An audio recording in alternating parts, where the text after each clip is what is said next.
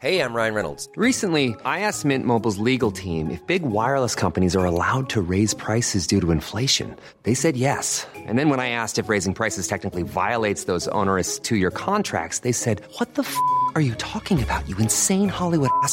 So to recap, we're cutting the price of Mint Unlimited from $30 a month to just $15 a month. Give it a try at mintmobile.com slash switch. $45 up front for three months plus taxes and fees. Promo rate for new customers for limited time. Unlimited more than 40 gigabytes per month. Slows. Full terms at mintmobile.com. Many of us have those stubborn pounds that seem impossible to lose, no matter how good we eat or how hard we work out. My solution is PlushCare. PlushCare is a leading telehealth provider with doctors who are there for you day and night to partner with you in your weight loss journey. They can prescribe FDA-approved weight loss medications like Wagovi and Zepbound for those who qualify.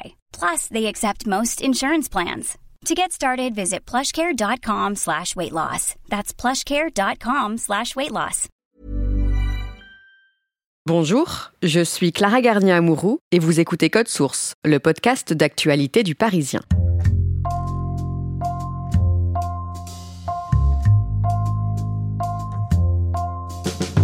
Son émission bat des records d'audience. 1 700 000 fidèles en moyenne, 300 000 nouveaux téléspectateurs sur un an. Quotidien, l'émission de Yann Barthès sur TMC se porte très bien. La recette marche, un ton impertinent et décalé, des questions poil à gratter, mais tout ça contraste avec un présentateur anti-star, timide et discret. Aujourd'hui dans Code Source, on vous raconte le succès de Yann Barthès avec Benoît d'Aragon et François Rousseau, spécialiste média au Parisien.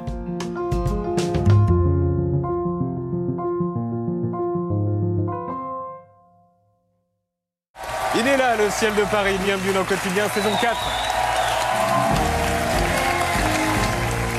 En 15 ans, Yann Barthès est devenu une star du petit écran, mais il est très discret sur sa vie privée. Benoît d'Aragon, qu'est-ce qu'on sait de lui? Mais On ne sait pas grand-chose, euh, justement, parce qu'il refuse euh, de parler de sa vie privée. Il accepte qu'une interview par an, en général, au moment de la rentrée.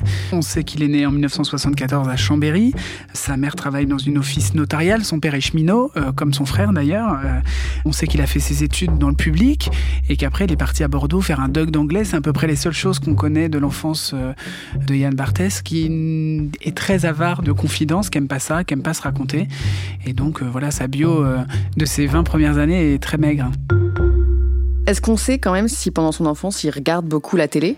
Il raconte souvent qu'il regardait Christine O'Krent quand elle faisait le journal télévisé sur Antenne 2. Il doit avoir une dizaine d'années. Madame, monsieur, bonsoir. Et il dit qu'il a pleuré quand elle est partie, quand elle a décidé de quitter le journal télévisé.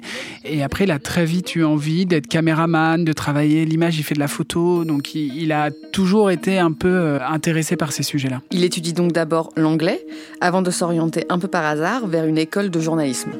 Exactement, et il prendra notamment des cours de sémiologie de l'image, ça veut dire d'analyse des images, de la communication, euh, quelque chose qu'il va utiliser après dans ses émissions, parce que c'est ça qui l'a rendu célèbre, c'est d'arriver à voir dans des séquences qu'on va voir dans des journaux télévisés, les petites choses un peu savoureuses qu'il va pouvoir monter en épingle. À 25 ans, il entre à Canal+, mais par la petite porte. Oui, il décroche un stage euh, au service de presse de, de Canal+. En fait, il fait la revue de presse, c'est-à-dire quand le patron de Canal+, arrive le matin euh, de bonne heure, il lui faut sur son bureau une petite revue de presse avec tous les articles qui ont été écrits sur le groupe Canal+, et puis sur la concurrence, pour que voilà, il ait, il ait une, idée de ce qui se dit dans le, dans le milieu des médias. Et donc voilà, c'est ce que fait euh, le petit Yann Barthès le matin. Et ça lui plaît de chercher des petits trucs marrants euh, qui pouvaient amuser euh, les patrons de Canal. Petit à petit, il va donc gravir les échelons et il va passer d'émission en émission. C'est ça, sa première expérience, à Plus Clair, qui était un magazine média qui décryptait. D'abord, il calait les invités, il était ce qu'on appelle en télévision programmateur. Et puis après, il va faire une chronique, un magnéto, où déjà il va revenir sur la semaine média avec déjà un petit ton ironique, un peu poil à gratter, un peu sale gosse qu'on connaît euh, depuis. François Rousseau, au début des années 2000, Yann Barthès rencontre celui qui va devenir son producteur, Laurent Bon. C'est qui? Laurent Bon, bah, c'est un des producteurs les plus influents de Paris aujourd'hui. C'est un homme de presse depuis toujours qui a fait de la presse culturelle, de la presse écrite, et puis c'est devenu euh, un des producteurs phares de Canal+. Et c'est quelqu'un qui a un vrai sens euh, et de l'info et de l'image. Et Laurent Bon, c'est quelqu'un de très discret. Vous trouverez pas sa photo sur Google et qui, euh, dans la même veine que Yann Barthès, aime le contre-champ de l'actualité, montrer l'image secrète ou ce que les médias mainstream ne vous montrent pas. Il crée Grand Journal en 2004, qui à l'époque, voilà, Canal Plus enchaîne les échecs dans ces plages en clair de l'avant-soirée. Et donc, il confie carte blanche à Laurent Bon, à Michel Denisot aussi, pour créer une émission qui fait à la fois de l'actualité, à la fois de la culture et du glamour, qui est chic et un peu choc. Et du coup, il pense à Laurent Bond, dont c'est exactement euh, l'ADN, euh, qui aime bien voilà, quand ça brille, quand il y a des paillettes, et en même temps que ça raconte quelque chose. Et donc, il confie euh, à Yann Barthès un magnéto qui s'appelle Le Petit Journal à l'époque. C'est une chronique au sein du grand journal dans lequel il y, a, il y a plein de petites pastilles et c'est une chronique qui va très vite être remarquée et qui va très vite gagner en temps et en médiatisation. C'est Bernadette Chirac qui doit faire le premier discours. Jacques Chirac s'assoit derrière et aperçoit une damoiselle qui n'a pas de place assise. Lui, très poli, insiste pour l'avoir à côté de lui. Le concept, c'est des petites séquences qui ont échappé à tout le monde, qu'on a parfois déjà vu dans les journaux télévisés, qu'on a déjà vu dans les chaînes info continues. Et c'est ce petit détail qui va être mis en perspective, sur lequel ils vont se concentrer et qui en fait fait rigoler. Voilà, moi j'ai souvenir de cette séquence avec Nicolas Sarkozy, qui est président depuis quelques mois, qui va en Roumanie en voyage officiel pour signer euh, des décrets et des accords euh, avec le président roumain. Mmh, et pas mal le stylo qui brille. On vous le remet. Eh bien, il brille. Il le mate deux fois il revient dessus, le prend, demande au président roumain et hop, un truc bling bling de plus dans la poche. Ça, bah évidemment, ça va pas être montré au journal télévisé. Et eux, ils vont se concentrer là-dessus. Et évidemment, c'est très drôle. Et évidemment, ça fait le buzz à l'époque. Et, voilà, et c'est ça le ton du petit journal. Au départ, ça dure quelques minutes. Après, il y a deux chroniques qui reviennent, une partie actu, une partie plus people. Et cette chronique, elle va tellement bien marcher qu'elle va être allongée. Et au bout d'un moment, Yann Barthès vient la présenter en plateau en 2007. C'est sa première euh, expérience d'antenne C'est sa première apparition euh, à la télé en direct tous les soirs, oui. Et il est comment il a l'air vraiment jeune quand on revoit les images, c'est marrant parce que on, sent que ça date d'il y a 15 ans maintenant, donc euh, on voit qu'il est jeune. Et, en même temps, il a ce petit côté sale gosse qu'on lui connaît. il incarne bien le ton de, de son magnéto.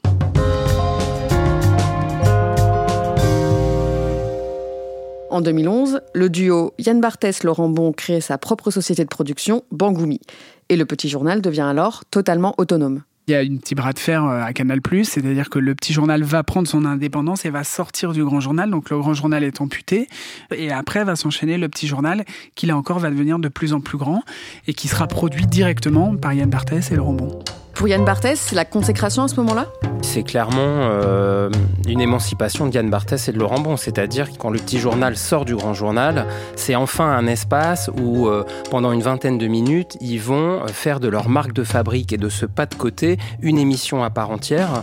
Et euh, Yann Barthès est chez lui et il incarne cette forme de journalisme auquel on était moins habitué à la télé française.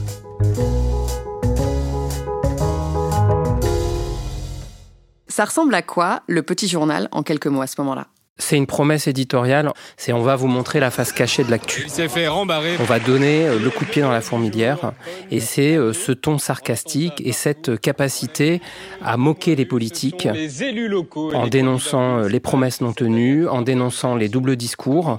Ils deviennent redoutés des attachés de presse des politiques. Le symbole du petit journal à l'époque, c'est la perche, le micro qui se balade dans toutes les inaugurations et qui va recueillir les petites phrases cachées, les off, la coulisse et ça devient la promesse éditoriale du petit journal, montrer la coulisse que les JT de 20h vous montreront pas. Et ils montrent des choses importantes. Hein. On se souvient par exemple du moment où ils arrivent à montrer que Nicolas Sarkozy, encore lui, euh, euh, refait les mêmes discours de d'inauguration en inauguration. Ils avaient fait un magnéto où voilà, ils avaient mis en parallèle deux discours de Nicolas Sarkozy à un mois d'intervalle et disaient exactement la même chose parce qu'à l'époque, les communicants euh, ne s'ennuyaient pas à tout réécrire. Et puis eux, ils ont dit bah non, à l'heure, dans les années 2000, tout cela est archivé, tout cela est public et donc on va arriver à voir que la personne refait des discours. Donc ça, c'était très nouveau et ils ont fait notamment avec ce genre de coup d'éclat, ils ont fait beaucoup parler d'eux, ils se sont imposés comme des vrais journalistes, des vrais journalistes politiques qui racontent des choses même si ça a l'air anecdotique. Le Petit Journal, c'est aussi euh, un dénicheur de talents et d'humoristes. Oui, il caste les gens dans Paris, ils vont voir des shows, ils vont voir des spectacles et ils veulent trouver euh, les humoristes tendances. Ils vont chercher euh, Panayotis Pasco qui aujourd'hui explose au théâtre. Ils vont chercher Vincent De Dienne, ils vont chercher Charlotte Lebon, Nora Hamzaoui, Eric et Quentin. Voilà, c'est une capacité à dénicher des talents qui ont aussi un ton, un style et qui se font complètement dans le décor du Petit Journal puis de quotidien. Et c'est toujours une bande qui revient. Oui, c'est des fidèles. C'était aussi une volonté de créer un esprit de bande et d'entourer Yann Barthès de jeunes trentenaires, euh, tous un peu fondés sur le même moule qui passent bien à la télé, qui s'expriment bien et puis qui ont ce côté euh, déconne, euh, rire facile. Euh, donc c'est important, un talk show, c'est pas seulement un animateur, c'est aussi la bande qui a autour. Et d'ailleurs, il crée un attachement entre le public et la bande. Moi, je suis allé plusieurs fois dans le public de quotidien, c'est-à-dire avec les gens qui viennent assister à l'émission en direct.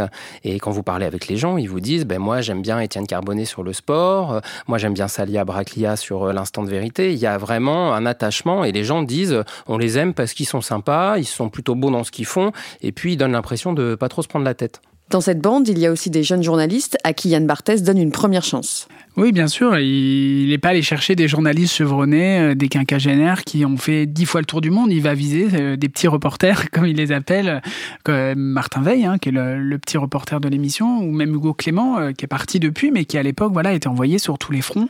Et là, clairement, ils ont eu cette idée de, voilà, de, sélectionner des jeunes journalistes qui sont très présents sur les réseaux sociaux, qui ont le tutoiement facile et qui se tutoient tous en plateau, qui donnent ce petit côté bande euh, un peu jeune dans lequel euh, le jeune téléspectateur se reconnaît, bien sûr. Et puis, c'est des journalistes opiniâtres. Hein, ils lâchent pas le morceau. Quand ils ont une proie, euh, ils y vont. Hein, que ce soit les interviews de Jean-Marie Le Pen, de Jean-Luc Mélenchon ou encore récemment de Ségolène Royal, c'est des journalistes qui en veulent. ils arrivent à avoir les petites phrases qu'ils veulent et ils arrivent aussi du coup à montrer euh, les doubles discours, les mensonges et c'est en ça que éditorialement euh, ça remplit la promesse de cette face cachée de l'actualité.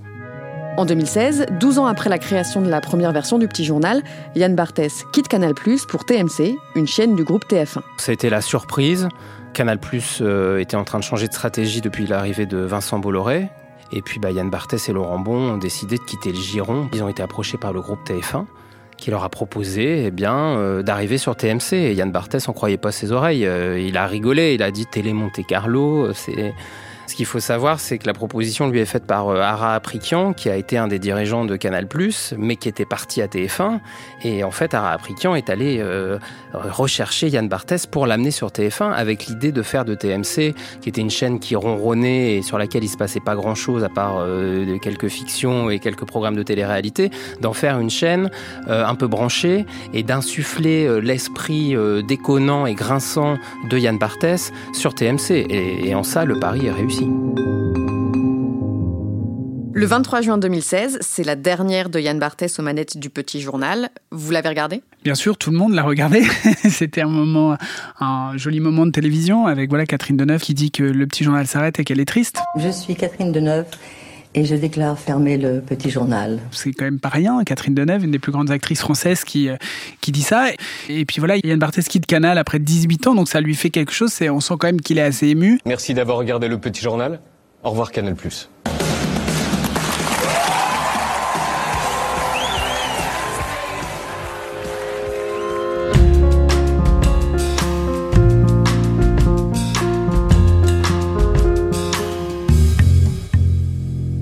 Se passe l'arrivée sur TMC L'arrivée sur TMC, elle se fait assez naturellement. En fait, en 15 jours de temps, euh, il est chez lui dans le groupe TF1. D'abord, il est accueilli à bras ouverts parce qu'il apporte une modernité à TF1. Donc, il arrive avec son équipe qui est jeune, avec euh, leur volonté un peu de secouer le cocotier euh, de la politique et de l'actu. Et donc, voilà, il le dit lui-même. Il dit j'ai été très bien accueilli dans la chaîne de Jean-Pierre Pernaud. Il s'en amuse, il fait de l'autodérision, et en réalité, ils se font très vite dans le décor. Quand il rejoint TMC, Yann Barthès demande à toute son équipe de le suivre, mais les choses ne se passent pas exactement comme prévu. Il a demandé à ce que son équipe le suive et à l'époque, il y a Catherine et Liliane, Alex Lutz et Bruno Sanchez qui ont décidé de rester sur Canal+, de continuer Catherine et Liliane sur Canal+. Et ça, c'est très très mal passé euh, pour les deux producteurs qui leur ont vraiment pas pardonné. Voilà, aujourd'hui, Alex Lutz, il a eu un César de meilleur acteur. Visiblement, il a fait le bon choix de rester sur Canal+, mais euh, l'équipe de quotidien ne lui pardonne pas. Puis pareil avec Hugo Clément, euh, ce jeune reporter qui est parti d'abord sur l'honnête et qui est maintenant sur France 2. Ça aussi, ils ont eu un peu du mal à, à digérer le fait qu'il s'en aille. À quoi ça ressemble quotidien? Ils sont passés de 20 minutes à plus d'une heure trente, donc l'émission est devenue beaucoup plus longue. Ils ont des invités, ils ont de l'actualité, ils ont donc forcément il faut remplir cette heure et demie. Donc ils se sont beaucoup plus diversifiés au niveau des sujets abordés et euh, ils ont fait du sport, par exemple, beaucoup de sport. Il y a une passille de sport, ce qui était évidemment moins le cas sur Canal+, par exemple. C'est une émission euh, qui a gardé ses fondamentaux, mais qui s'est professionnalisé. Il y a des tranches installées, euh, chaque chroniqueur a son propre jingle, il porte son propre thème. Du coup, ça rend euh, l'émission beaucoup plus lisible pour le téléspectateur. En réalité, elle est beaucoup plus marketée, elle est très découpée, tout se fait au millimètre. Ils, alternent parfaitement euh, un sujet positif, un sujet drôle, où on peut jouer à fond la carte de l'humour, va succéder à un sujet sociétal plus sérieux, ou à certains chroniqueurs le disent eux-mêmes. La force, c'est qu'on arrive à parler des malheurs du monde, mais on arrive aussi à apporter du sourire, et c'est ce qui fait que les gens nous regardent. Et ils ont aussi euh, fait varier leur programmation d'invités. C'était beaucoup euh, le bling-bling, le chic, ça l'est toujours un peu quand ils décrochent Penelope Cruz ou euh, Marion Cotillard, mais depuis quelques mois, ils ont mis l'accent sur ce qu'ils appellent les penseurs. Donc ils invitent des intellectuels, des philosophes, et c'est avec des gens comme ça qui font des records d'audience. C'est avec François Gémen, qui est le chercheur français spécialiste du réchauffement climatique, que l'émission atteint son record historique d'audience à 2 millions de téléspectateurs le 2 décembre dernier. Euh, aujourd'hui, euh, il y a 30% de personnes de plus de 50 ans en plus qui la regardent, bien que leur cœur de cible ce soit les 15-49 ans, mais ils sont en train de s'institutionnaliser, ils sont en train de conquérir un public beaucoup plus large, et il y a des personnes de plus de 50 ans qui ne sont plus effrayées par le ton jeune de quotidien, et qui regardent cette émission, qui s'empare de causes sociétales, qui s'empare des scandales MeToo, euh, du féminisme, des sujets LGBT, des inégalités, de, des sujets de sexualité, enfin tout ce qui traverse les générations et dans le quotidien. Est-ce que les audiences ont tout de suite été à la hauteur de ce qu'ils attendaient? Quand il est arrivé sur TMC, euh, Quotidien a remplacé euh, une fiction allemande, Alerte Cobra, qui faisait 300 000 téléspectateurs. Yann Barthès a dit si on fait 600 000 téléspectateurs à Noël et si on fait 1 million en juin prochain, on débouchera le champagne. En réalité, ils ont tout de suite atteint les 600 000 téléspectateurs et la courbe n'a fait que s'envoler d'année en année, au point qu'aujourd'hui, en janvier 2020, Quotidien signe ses records historiques d'audience depuis 3 ans et demi. Et du coup, ça veut dire quoi pour Yann Barthès? Euh, Yann Barthès, c'est l'homme fort de TMC parce que c'est lui qui porte cette chaîne et c'est lui qui a permis de la repositionner et de lui insuffler un nouvel esprit. Et puis, bah, c'est aussi un des animateurs euh, les mieux payés du PAF avec une boîte de production qui est la sienne et qui est celle de son associé Laurent Bon, euh, qui produit pour M6, pour France 5, pour, TN, pour TF1 évidemment. Enfin voilà, si on regarde l'histoire avec un peu de distance, au départ, c'était une séquence de quelques minutes dans le grand journal de Canal+. Et aujourd'hui, c'est euh, le plus grand talk show euh, d'actualité euh, de la télé. Par contre, même si Quotidien continue d'attirer les téléspectateurs, l'équipe accepte peu les critiques. Je vous trouve insupportable de d'infiltration, de, de techniques avec des perches au-dessus, en dessous.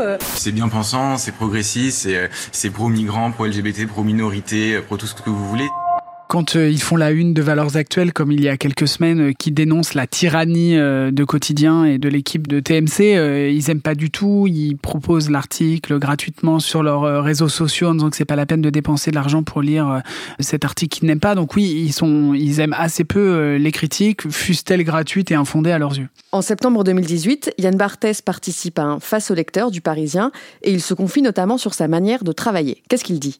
Qu'il écrit euh, beaucoup de ses magnétos, qu'il est tout le temps au bureau et qu'il suit l'émission de A à Z. Il y a beaucoup d'animateurs qui arrivent un peu au dernier moment, leur temps des fiches, qui relisent au maquillage pendant qu'ils testent les tenues qu'ils vont porter, et puis ils arrivent et puis ils improvisent un peu dans la bonne humeur euh, en mettant un peu de ton.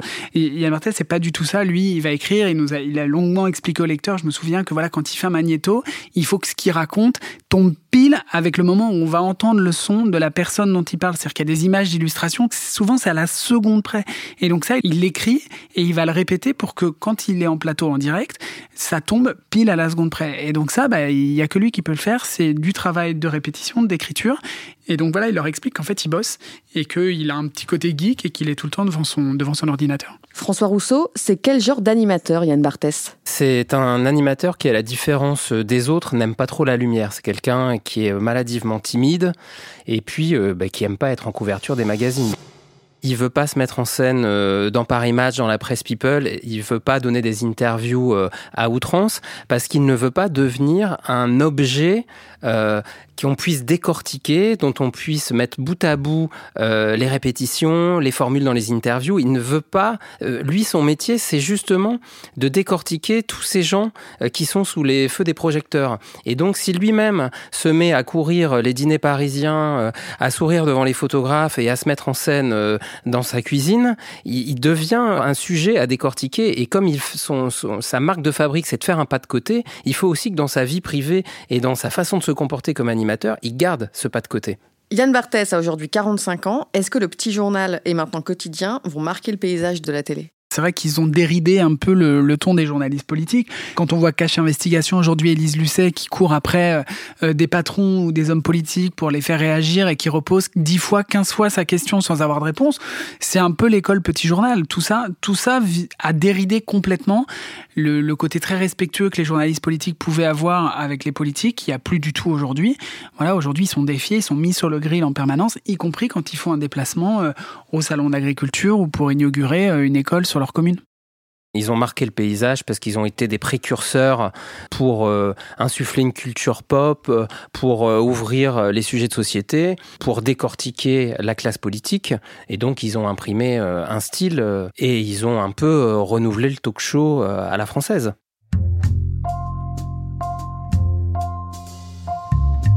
Merci à Benoît d'Aragon et François Rousseau. Épisode conçu et préparé par Marion Botorel. Réalisation Julien Moncouquiole. Code Source est le podcast d'actualité du Parisien, disponible chaque soir du lundi au vendredi à 18h. Vous pouvez nous écouter sur toutes les applications de podcast, mais aussi Deezer et Spotify. Et n'hésitez pas à nous écrire code source at leparisien.fr.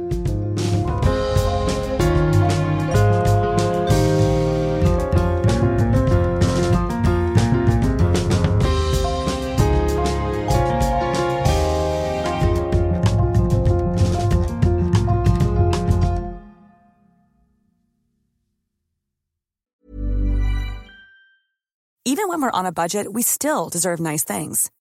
Quince is a place to scoop up stunning high-end goods for 50 to 80% less than similar brands. They have buttery soft cashmere sweaters starting at $50, luxurious Italian leather bags, and so much more. Plus, Quince only works with factories that use safe, ethical, and responsible manufacturing. Get the high-end goods you'll love without the high price tag with Quince. Go to quince.com slash style for free shipping and 365-day returns. When you need mealtime inspiration, it's worth shopping Kroger, where you'll find over 30,000 mouthwatering choices that excite your inner foodie. And no matter what tasty choice you make, you'll enjoy our everyday low prices, plus extra ways to save, like digital coupons worth over $600 each week. You can also save up to $1 off per gallon at the pump with fuel points. More savings and more inspiring flavors make shopping Kroger worth it every time. Kroger, fresh for everyone. Fuel restrictions apply.